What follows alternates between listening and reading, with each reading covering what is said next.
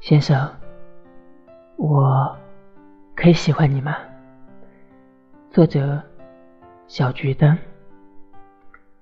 夜里，请先生别在窗前发呆，我怕先生温柔了月光。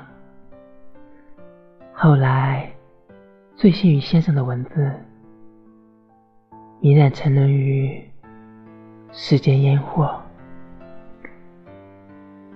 你不曾给我一次回眸，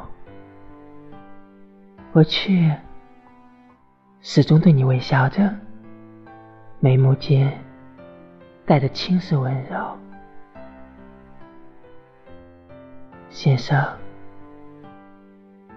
我知道你不喜欢我，但是。